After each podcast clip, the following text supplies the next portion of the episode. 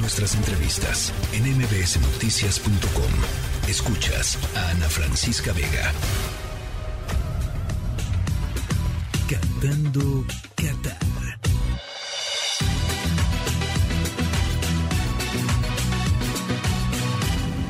Más allá del Mundial.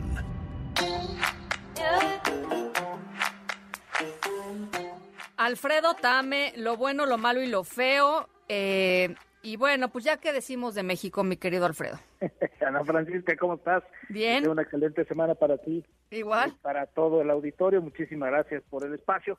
Y bueno, pues eh, vamos a tratar de empezar con lo bonito, ¿no? Lo bueno, las sorpresas A ver, échale, que han dado en este échale, échale. Y se tenemos que agradecer a los equipos africanos.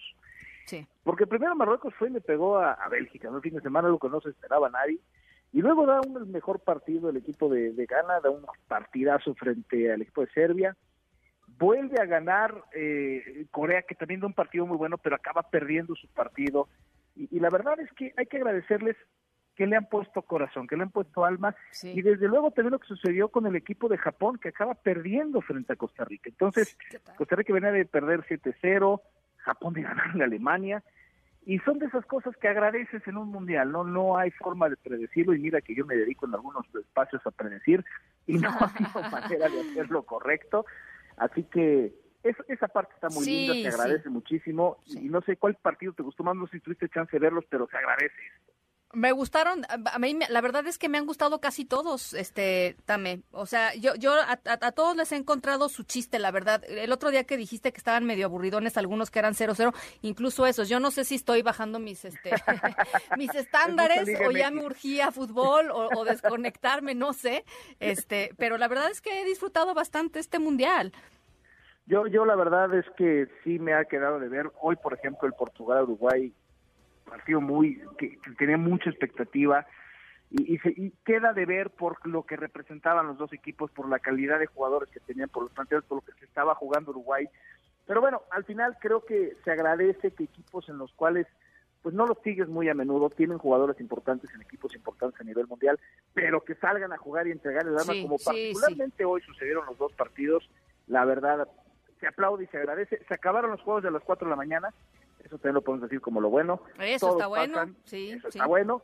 A las 9 y a la 1 serán todos los partidos ahora, entonces Muy bien. ya no va a haber a las 4 de la mañana. Lo malo. Pues la derrota de México, Pues tenemos sí. que decirlo. Oye, pero voy a... Pausa, fíjate. El, el, el programa más visto en la televisión mexicana, el México-Argentina. En la historia de la televisión mexicana, más de 40, y creo que Increíble. 45 millones, ¿cuántos? 40, 40, 40 millones. Increíble, ¿no?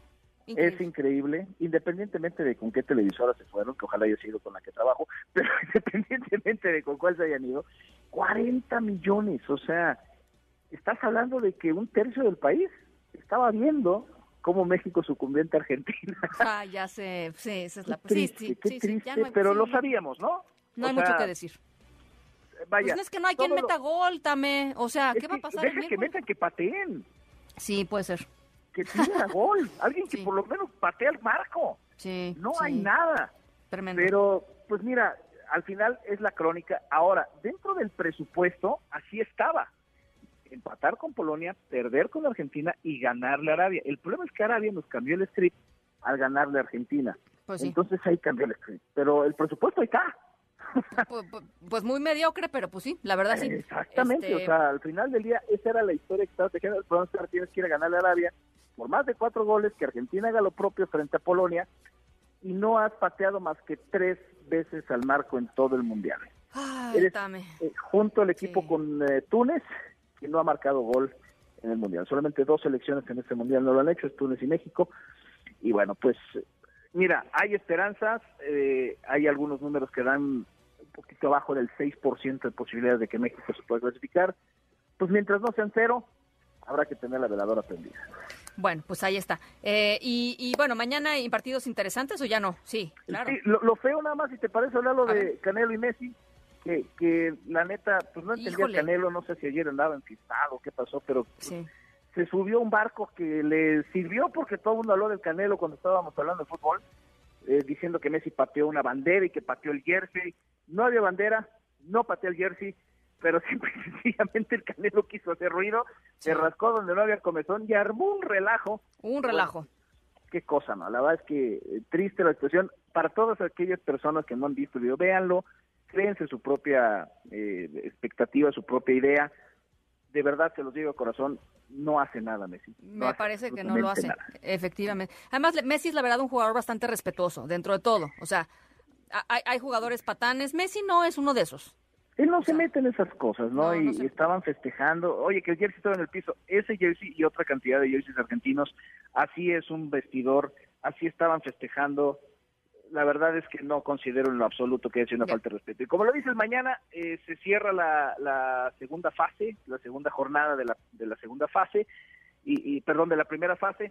Entonces, buenos partidos, llama la atención el, el Estados Unidos-Irán, porque creo que todo el tema político pues, llama la atención. Pero al final del día son buenos partidos, hay que apreciarlos, valorarlos y llevarlos a cabo. Conversamos mañana. Querido Alfredo Tame, te mando un abrazo. Te mando otro de vuelta. Muchísimas gracias, Ana Francisca. Buenas tardes. Muy buena tarde. La tercera de MBS Noticias.